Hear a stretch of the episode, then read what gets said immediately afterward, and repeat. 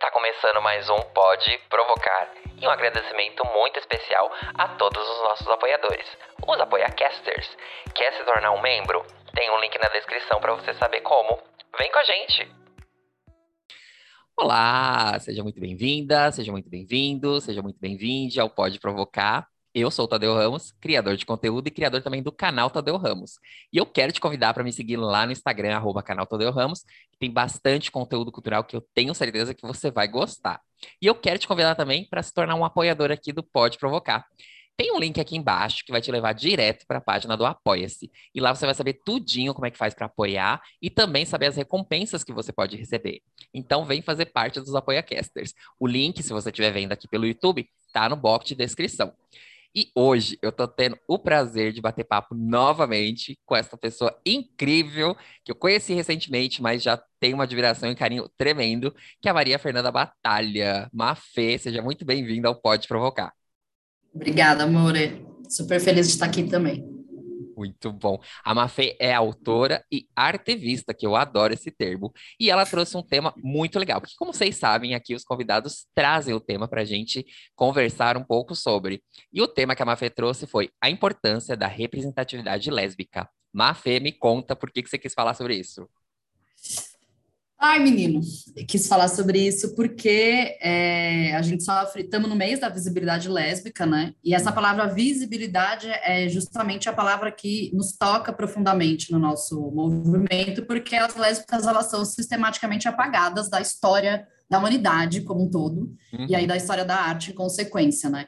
E, e aí existe a galera falando, ah, mas por que que precisa ficar nichando tal? Porque existem particularidades sobre a construção dessa subjetividade que ela é muito importante para a nossa construção, né, enquanto mulheres que amam mulheres, é, como indivíduo no mundo. Então, isso não é apenas um dado da, de com quem eu transo, né? Isso não fala só sobre a minha orientação sexual. É, é um dado cultural, a gente tá, tem, tem falado muito sobre isso, né? Eu vi até um, ontem um vídeo do, do Denzel Washington falando sobre um filme que eles fizeram, só tem pessoas negras não, em todas as posições, e uma jornalista questiona, uhum. mas por que, que você botou um negro dirigindo, né? Isso não é também alguma... Frisando que também seria racista de alguma forma, aí ele diz, não é só sobre cor de pele, é sobre cultura. Exato. Existe algo sobre pentear o meu cabelo que você não faz ideia do que, que é, você branco não faz ideia do que, que é, isso é cultural, a cultura se cria a partir dessas, dessas minúcias, né? Que tem a ver com cor, que tem a ver com orientação sexual, né? Que tem a ver com com outras tantas coisas aí que a gente não considera, se a gente pensar né, nos povos originários, povos indígenas, nos negros, aí se a gente pensar nisso, a gente fala de uma cultura queer, a gente fala de, é, de uma cultura lésbica, de uma cultura gay, dentro do movimento existem essas diferenças, então acho que não é só sobre, ah, eu, eu quero poder transar com quem eu quiser, não é só sobre isso, se implica muito mais coisa do que as pessoas estão dispostas a assumir e pensar, né? Exatamente. Não se refere só a sexo, gente. A gente tem que começar a pensar nisso, né? E outra, foi como a Mafê falou, é, é uma comunidade. A gente tem uma luta, sim, todo mundo junto, mas dentro dessa luta há suas particularidades. Cada Exatamente. letrinha, né, tem a sua luta. E não é que assim uma é mais importante, outra. Não, são diferentes.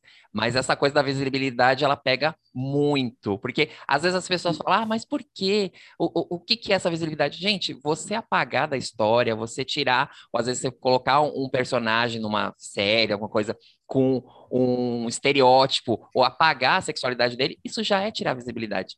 Ou só jogar lá para fazer uma cota, né? Ah, não, tá aqui, a cota não dá um background para ele.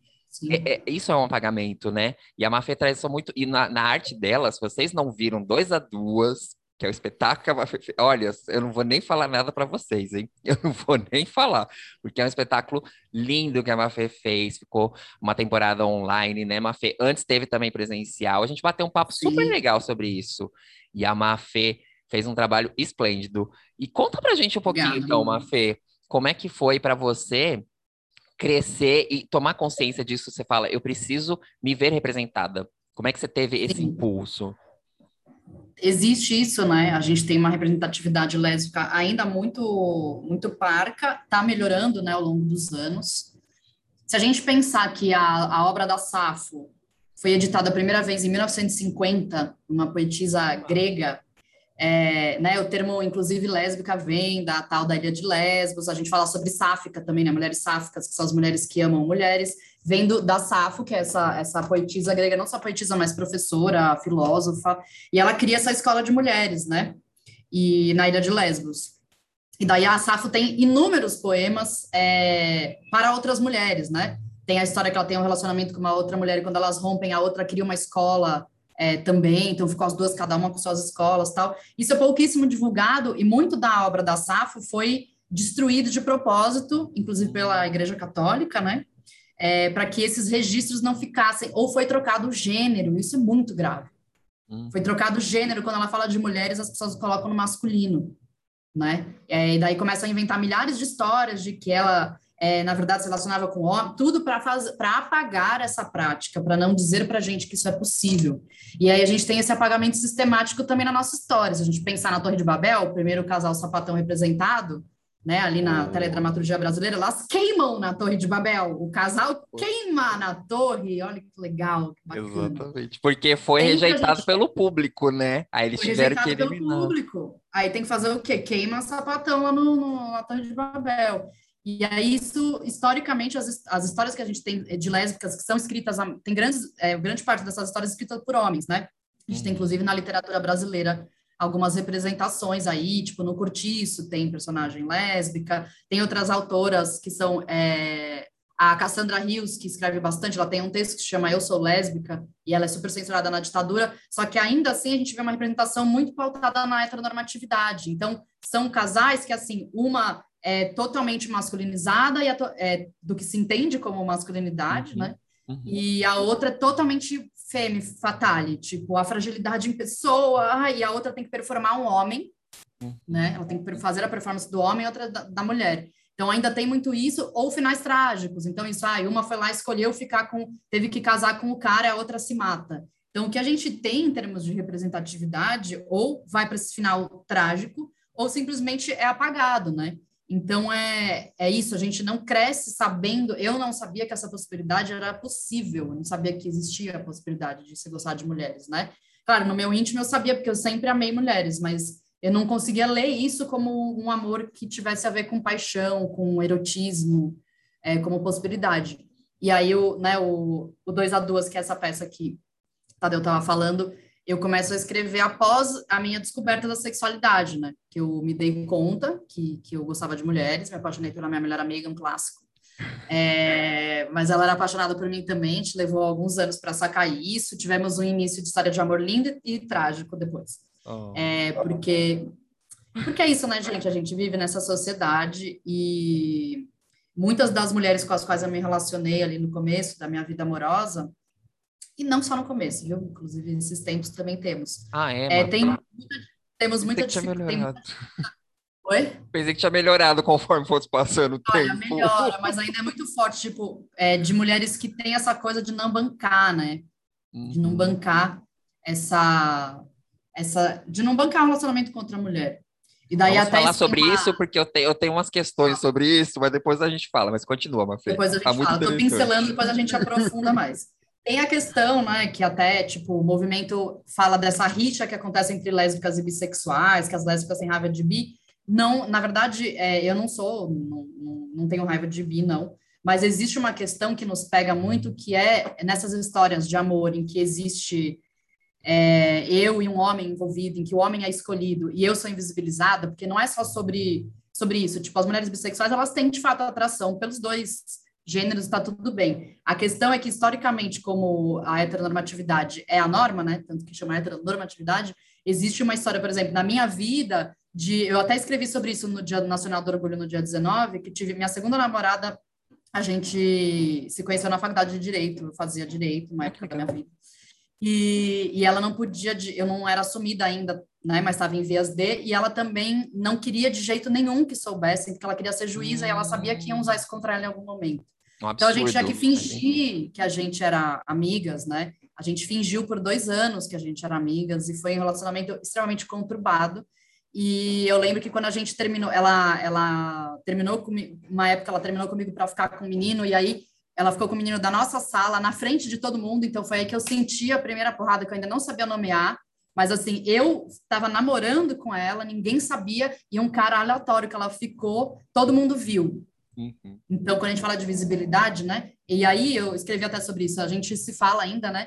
E ela começou a namorar, depois terminou comigo com um cara, e ele e ela já assumiu, bota no Facebook, né? Bota aliancinha no dedo. E eu lembro que eu assisti muito ódio na época disso, e eu achava que era só ciúme. Depois eu fui entender as camadas que tinham aí. E saquei isso, né? No ano passado, ela veio me contar que faz mais ou menos uns dois anos que ela começou a contar para as pessoas que eu existi na vida dela.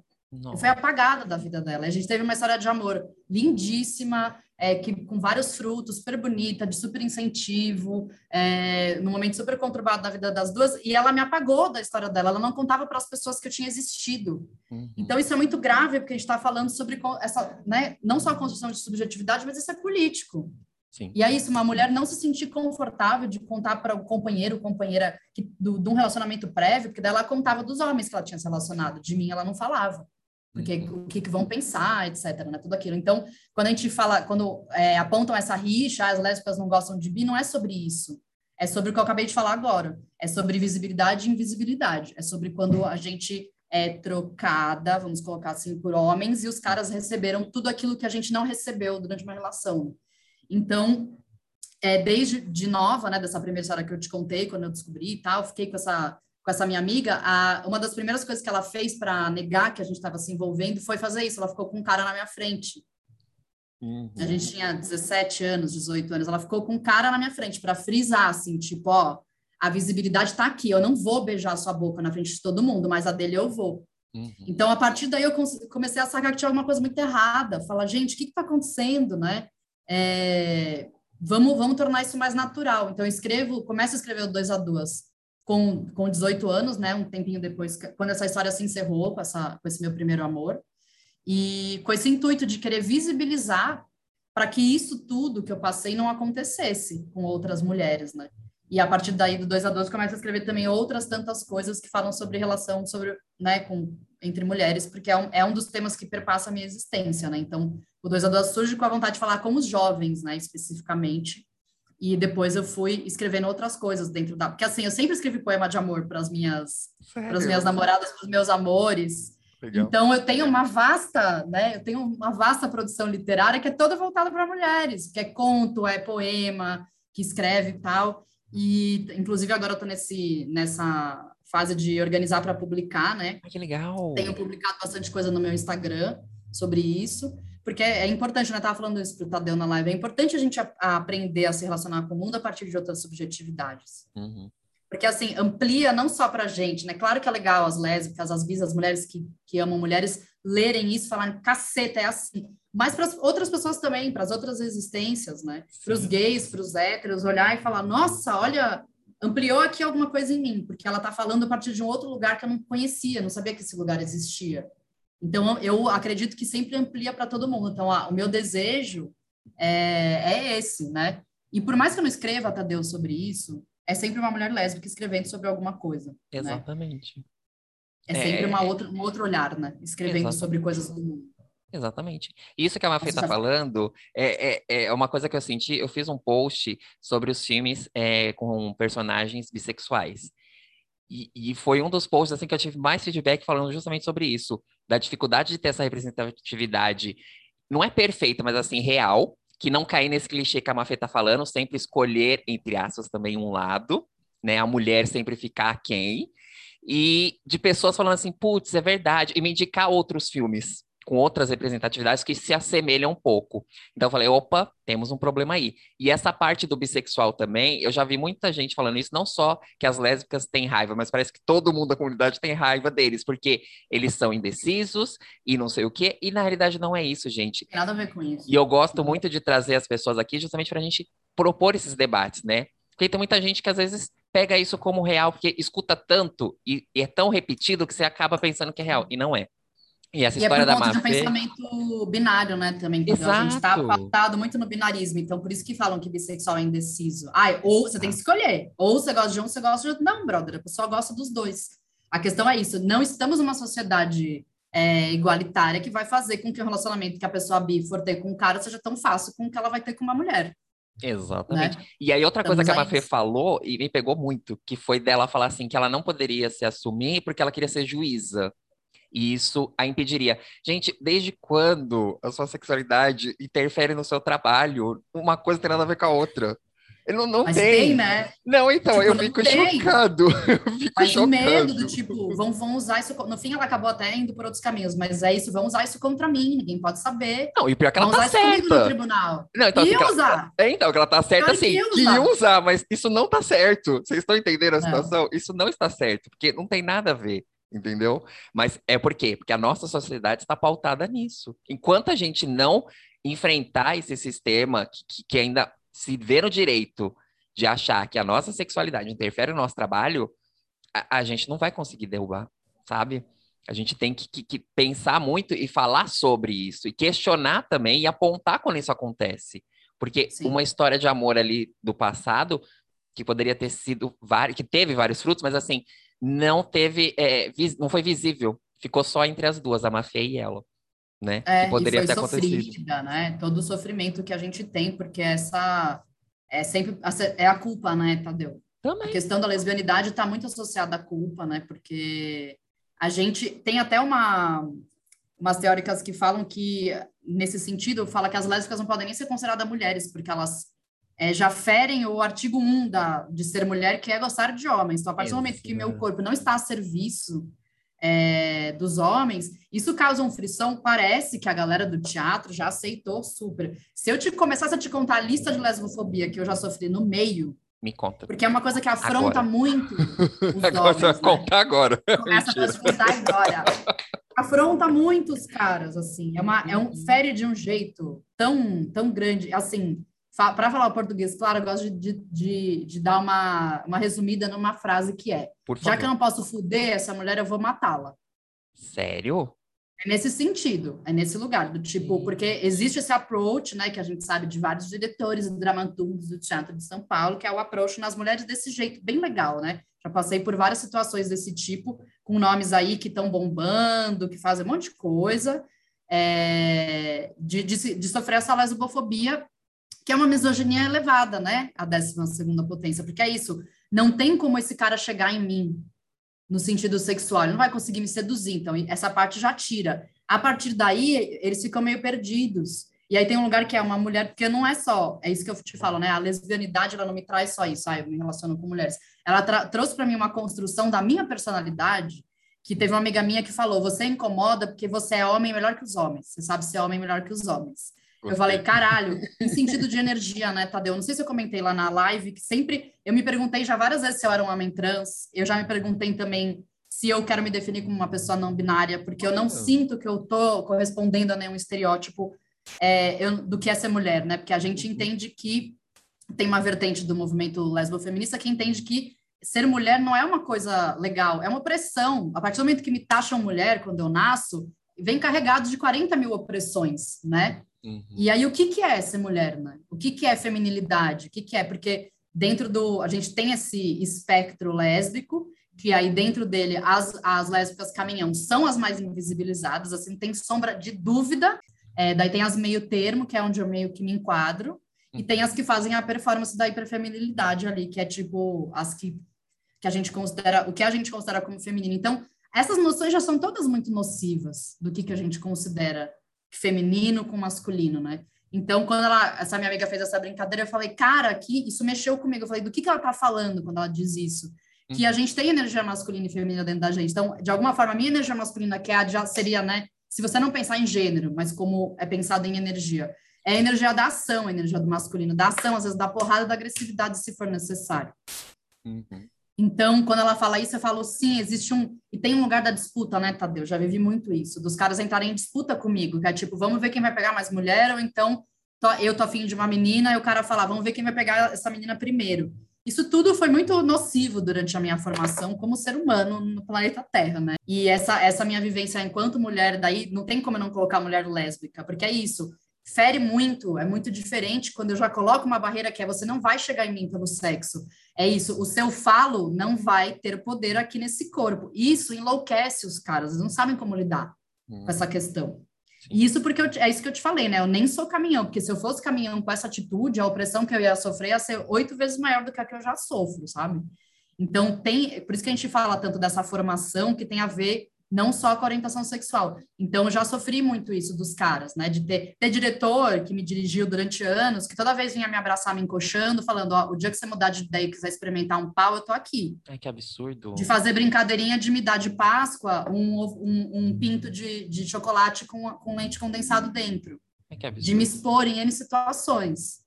E eu passei essa, isso, isso, por anos, né? Porque eu trabalhei com ele por anos. E eu não sabia ainda nomear, eu era nova, não tinha com quem falar. A falta de representatividade é isso, Tadeu. Não tinha alguém a quem recorrer e falar. Eu achava que, porque falaram assim, ah, a louca surtou. Porque em vários desses momentos de ensaio, que tinha essas brincadeiras uhum. e essa coisa de tocar no meu corpo desse jeito, objetificado no sentido de que eu era uma terra a ser explorada, porque é isso, eu sou também uma lésbica que nunca transou com homem. Isso tem um fetiche enorme para os caras.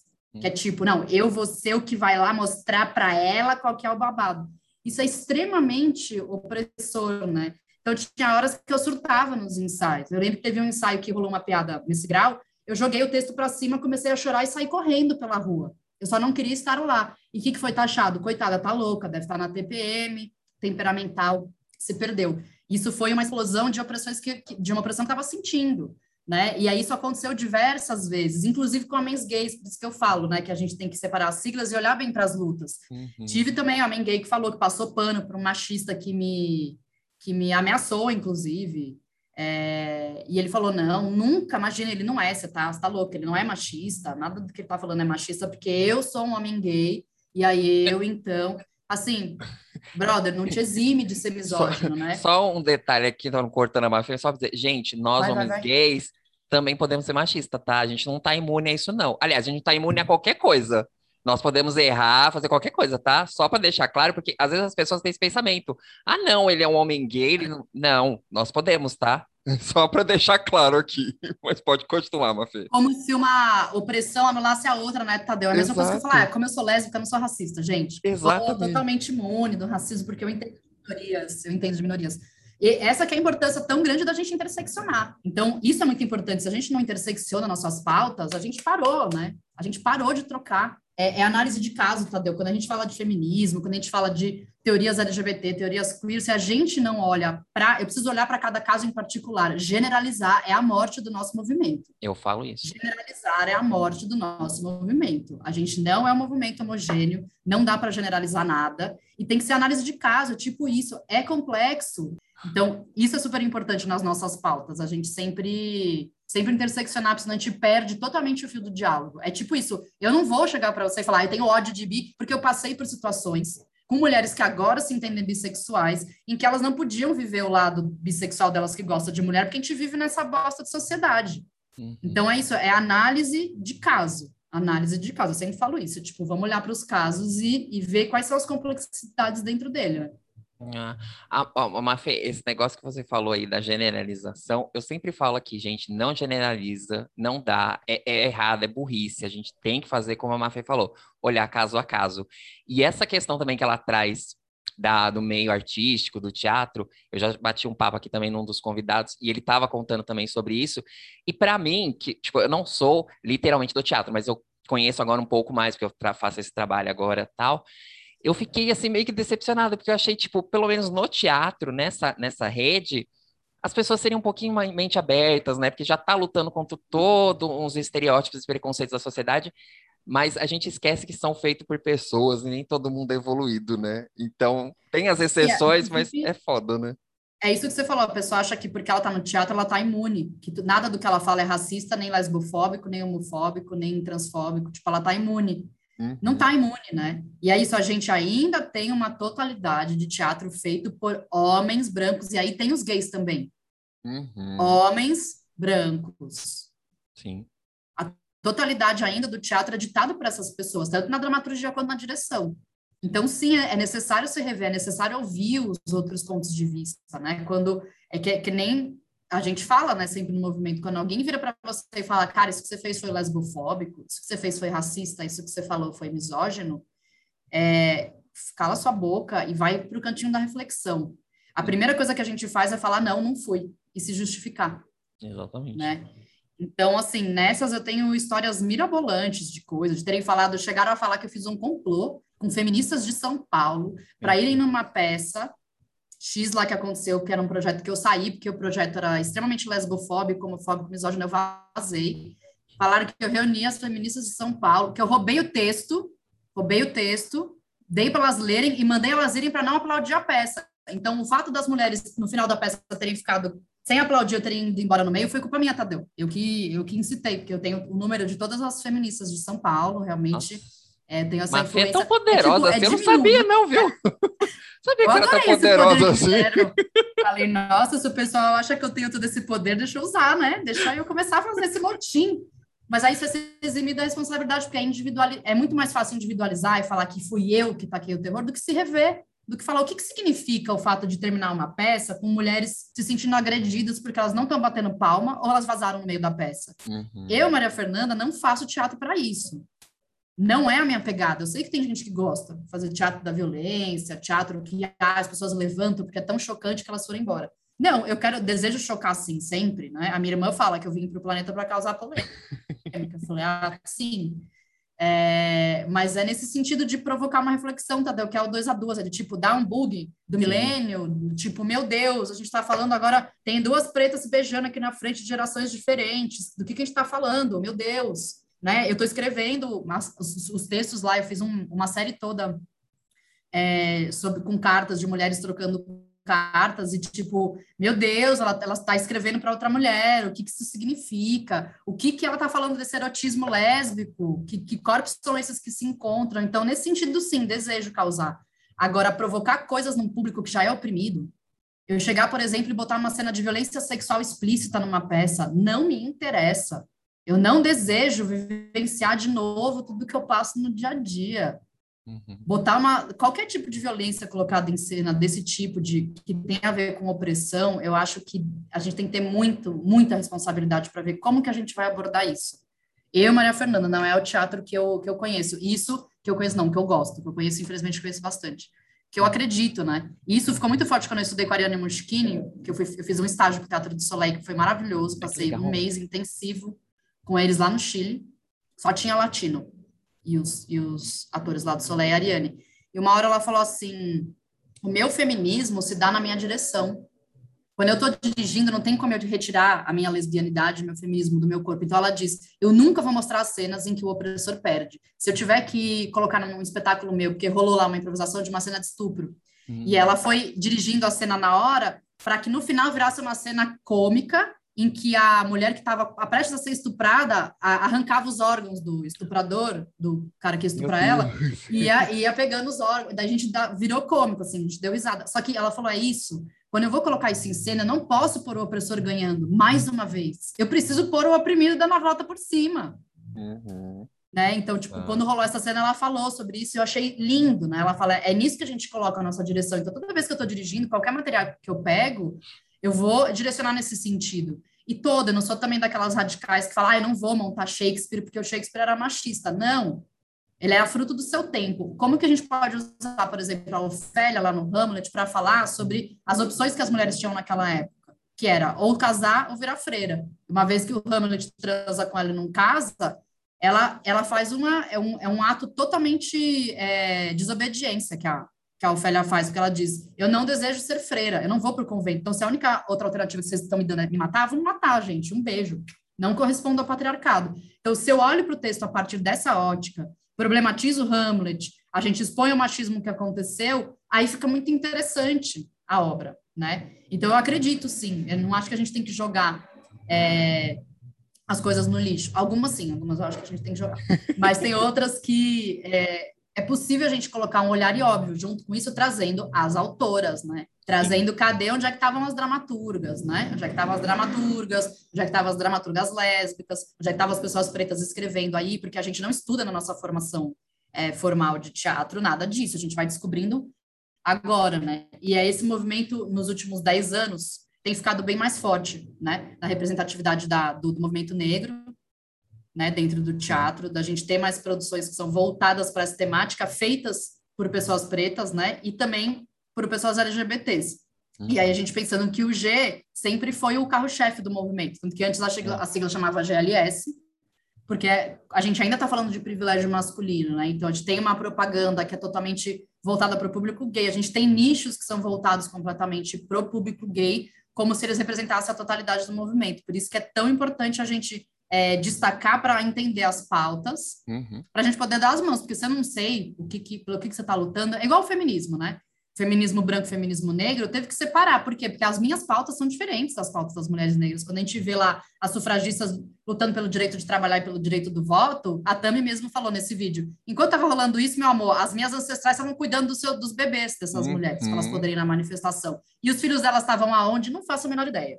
Então, são pautas diferentes. E a gente precisa diferenciar, porque se a gente bota tudo dentro do mesmo saco, a gente vai o quê? Brigar. A gente começa a se bater. A gente começa a se bater, né? E aí a gente esquece que só temos um inimigo em comum, que é aquele que está lá em cima, que é o inominável.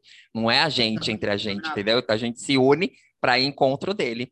Então, uma coisa que eu achei muito interessante, que eu queria já puxar, como a Mafia já pincelou lá no comecinho, é sobre os relacionamentos. Porque é, a grande parte do público aqui que me escuta são homens, e a grande parte também que eu recebi aqui de convidados são homens, mas sempre é uma coisa em comum que eles falam. Quando é relacionamento entre homens, é aquela coisa difícil, porque é dois homens, e sempre um tentando dominar, não sei o quê. E aí eu falei assim, olha, eu nunca conversei sobre isso com as mulheres, né? Mulheres lésbicas tal. Então, aproveitando que a Mafia está aqui, eu vou puxar esse gancho, que ela já pincelou lá que não é tão fácil assim como a gente está pensando. Porque a gente tem essa ideia, e eu vou te falar isso, né? Eu falei assim, as mulheres, elas são super de boas, porque elas conversam, elas não têm essa coisa de ficar marcando território igual a gente. Falei, posso estar enganado, por isso que eu vou perguntar. Mafê, me conta. É isso mesmo, eu tô iludido, como sempre na vida. Me tá conta. iludida, tá iludida, tá iludida. É, é muito complexo, né, Tadeu? É muito complexo, porque é isso, a gente, que, que a gente está falando, né? A gente vive nessa sociedade patriarcal, então existe, às vezes, uma... Tá incuti, a heteronormatividade, ela está incutida na gente, nas nossas relações, porque foi a forma que a gente aprendeu, né? Então, existe, às vezes, uma... Essa expectativa de que tem uma, uma das duas mulheres que faça uma performance que o homem faria, que é tipo a da conquista e a da manutenção de alguma coisa, e a outra que vai ser a, a passivona conquistada, que vai ficar lá, tipo, a princesa, né? A princesinha da relação. E isso não existe, né? Quer dizer, infelizmente existem casais que operam desse jeito, mas é uma, isso é a gente copiando um negócio que não tem nada a ver com o que a gente é, né? Uhum, uhum. São, são, não tem ninguém que é o homem da relação ali, né? São duas mulheres se relacionando. E, são, e é isso, tem essa complexidade desses dois universos que se unem. Então, muitas vezes, a gente tem questões de autopreconceito que estão que estão imbricadas aí, né? Tem, claro, né, essa, historicamente os homens falam menos, né? Na, na infância vocês não são incentivados a falar sobre sentimentos uhum. e emoções, é, vocês são incentivados a ficar quieto e resolver sozinho nem, e nem perceber, né? Abafar, tipo, nem, nem trabalhar isso. Ai, será que tem alguma coisa errada? Então, eu tenho também amigos, casais de amigos gays, que acontece isso às vezes de uma falta de diálogo que vem me pedir conselho, eu falo, você já informou isso pro parceiro? Não, nem a pau, não vou falar isso para ele. E assim, tipo, cara, como é que você quer resolver, né? Então, nesse sentido, é, a gente pensando nas DRs, é, existe uma, né, uma, um imaginário de que a gente teria mais disponibilidade para isso do que os caras, até por conta do jeito que a gente foi socializada, né? Mais incentivada a falar sobre sentimentos do que os homens. Então, nesse sentido, é, eu sempre tive relações com muita conversa, com muito diálogo, que teve coisas que não foram ditas, porque ainda tem assuntos que são tabus, né? Não é também assim, tipo, ah, porque são duas mulheres a gente vai falar de tudo. Tem dificuldades também de lidar com sexo, tem dificuldades de falar certas coisas. É, a gente ainda reproduz muito isso, né? O papel ou da mulher ou do homem. Então, às vezes, tipo, ah, eu vou reproduzir esse papel que eu tenho que sempre agradar. Eu nem tô percebendo que eu tô fazendo isso, mas eu aprendi pelo casamento dos meus pais que o papel de uma mulher é agradar. Então, eu estou sempre na uhum. posição de agradar a outra e passar por cima de todos os, minhas, os meus desejos. Isso eu vi muito no casamento dos meus pais e, e em vários casamentos heterossexuais, né? De é, a mulher passando por cima de tudo que ela deseja em prol do desejo do outro. E eu reproduzi muito isso nas minhas relações, de tipo, ser escada, sabe? Uhum. Ser aquela que, tipo, eu nunca tinha nenhuma questão, eu estava sempre bem. Mentira. Só que aí, eu, porque eu sempre privilegiava as questões da outra. Então, isso, se a gente não tomar cuidado, a gente cai muito, né? E tem uma coisa da, das relações lésbicas que, às vezes, também se a gente não tomar cuidado, a gente vai se mesclando, né? Isso também é uma piada que rola no meio. Que, tipo, as lésbicas, depois de alguns anos juntos, começam a se parecer, a se vestir igual.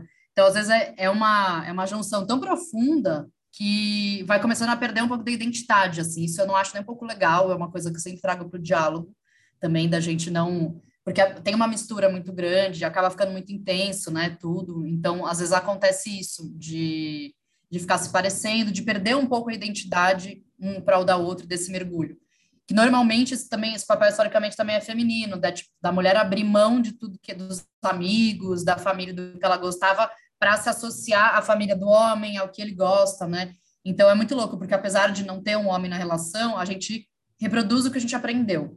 Então eu sempre falo que a gente aqui, das novas, novas formas de amar, né? Porque além de tudo eu também sou não monogâmica, então é um facão na mão e vamos abrindo a mata, né? A mata fechada a gente está aprendendo a, a, se relacionar, né? A gente está aprendendo a fazer essas coisas agora. A gente não. Ninguém ensinou para a gente como, como que se faz isso. Então, hoje em dia eu tenho muito mais abertura, depois de muitas relações, assim, na minha relação atual, o diálogo é a coisa mais importante, então existe um olhar muito. É, é muito legal isso da gente sacar que às vezes tem coisas que é difícil para outra de falar. Uhum. Isso eu acho bonito, de eu perceber, tipo, ela tá com alguma coisa para falar, mas ela não tá conseguindo, não é porque ela não me ama, Daí eu, a gente pergunta uma para outra quando acontece isso. Tem alguma coisa que está com dificuldade de falar? Estou sentindo que tem algo que não está rolando. Vamos, vamos se abrir, vamos falar. Então, esse diálogo é super importante é, entre duas mulheres, inclusive na parte sexual, porque a gente também foi criada para agradar, né? Então, uhum. a gente foi criada para, tipo, não poder é, falar não, né? Então, tipo, ah, se a gente estava se pegando e começou a transar, eu tenho que continuar. Eu não vou poder falar que no meio que eu desisti. Uhum. Então, isso é um olhar que a gente também, eu ao longo dos anos, foi afinando, tipo, às vezes de olhar e falar, cara, eu tenho dificuldade de falar, então talvez essa outra mulher tenha. Então, de perguntar sempre, tá tudo bem, você quer continuar, você quer seguir, tá confortável para você, porque é uma prática que a gente não aprendeu a falar. Então, é, eu sempre tenho esse, essa, essa postura de, de perguntar mesmo, porque às vezes, né, você não fica, ah, mas você não falou nada também, é mais complexo que isso, saca? Então, é, acho que tem essas complexidades porque a gente está lidando com, com dois corpos que são historicamente oprimidos, né? Então, tem uma delicadeza e tem, sim, essa coisa da intensidade que todo mundo fala, né? Que a gente mergulha em intensidades de um jeito um pouco mais rápido, às vezes, do que se falar das relações gays. Eu acho que tem a ver com isso que eu falei no começo, o jeito que vocês foram criados, né? Em relação a falar sobre, sobre sentimento, etc. Mas tem também muito ciúme, né? Tem, tem as histórias, tem histórias de casais abusivos, de lésbicas, não é um privilégio heterossexual, assim como a gente é. tem história de relacionamentos que são abusivos, né? Uhum. Então, é sempre a gente ficar, eu acho que o ponto principal, né, da gente relações que não, não querem ser heteronormativas é a gente sacar quais os pontos que a gente está reproduzindo alguma coisa ou tentando corresponder a algum tipo de estereótipo que a gente aprendeu, mas é diálogo o tempo todo tempo todo, porque é isso que eu falei, é facão na mão abrindo a mata. A gente está hum. aprendendo, a gente está construindo agora esses novos jeitos de, de amar e de se relacionar, né? Então, não tem como a gente se cobrar também de querer ficar acertando logo de cara, saca? Sim, mas é que também tem, você tem que estar tá predisposto, né? Porque o que eu e eu tô falando agora com recorte do que eu posso falar, que são os homens gays. É, não tem muito à disposição, então essa parte do diálogo é fundamental e eu concordo com a Mafê, porque eu sou desse time, a gente tem que falar né?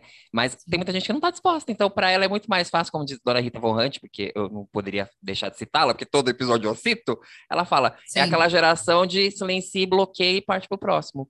Então acho que tem muito que ter isso da pessoa, então acho que isso a gente fica atrás da, da questão das mulheres, porque pode ser por isso negócio que a Mafê falou, da gente não foi educada a falar sobre isso, e a gente está galgando isso também, logicamente eu não fui uma pessoa para sair falando sentimentos, aprendi pouco tempo agora por causa da terapia, mas eu acho que também tem que ter isso, ter, ter disposto a estar nessa relação, né? Então, eu achei muito legal ter, ter, ter, essa ideia, porque a gente sempre ficou aqui em é suposições. É olhar para o outro, né? Isso, Mafê, exatamente. Olhar para o outro. É disposição, né? Essa disposição para olhar para o outro e olhar para si o tempo todo. É... E é raro, né? Em todas as relações a gente vê essa, essa predisposição de, de tocar nessas coisas na gente. Eu tava tem um, um casal de amigos que eu sou mais próxima de um do que do outro, e ele começou a me contar umas coisas que, tipo, estão há muitos anos juntos e a parte sexual nunca foi legal para ele. Ele se entende como não monogâmico, só que como ele sabe que o outro é monogâmico, ele não levanta essa conversa. Eu falei, você vai ficar se enganando, cara, em nome do quê, assim? Né? Uhum. Em nome do que ah, eu já sei que se eu falar, ele não vai topar, ele vai julgar. Eu falei, tá, você vai ficar sacrificando, então, o seu prazer, a sua felicidade, em prol de uma relação, isso é o que a gente aprendeu com os relacionamentos hétero, né? Exatamente. Isso que eu te falo, é, é, é complexo. Quando a gente fala de corpos dissidentes, é, a gente tá falando isso, é sobre, é sobre poder, né? É sobre poder, no fim das contas. É sobre poder.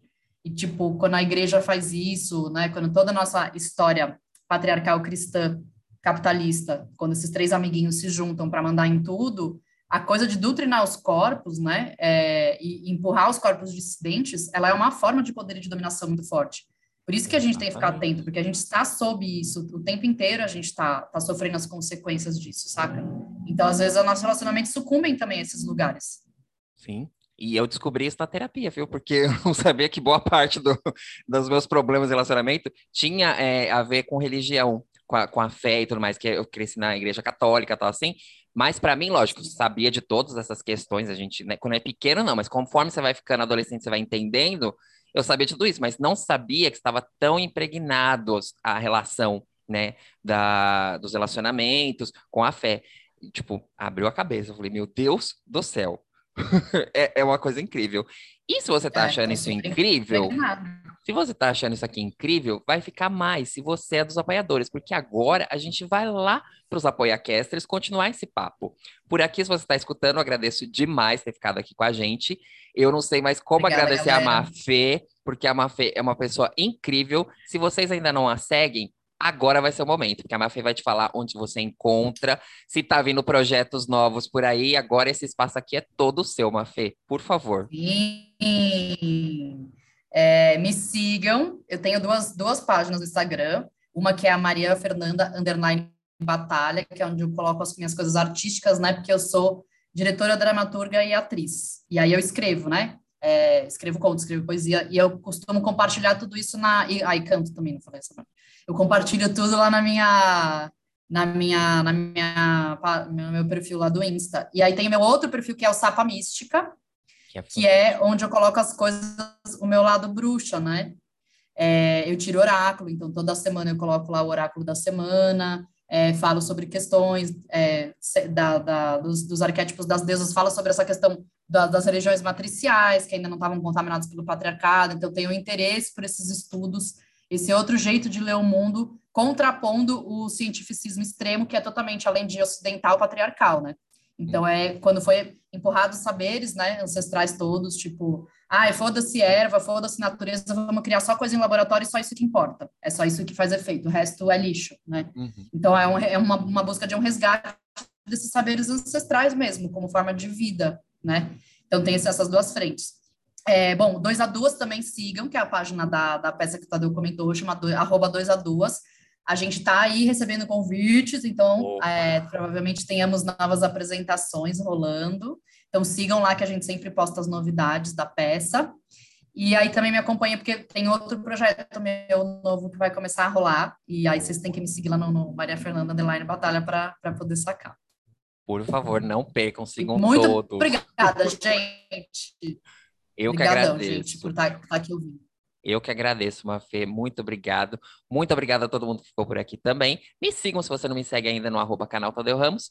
Eu vou ficando por aqui, mas semana que vem a gente está de volta. E pode provocar?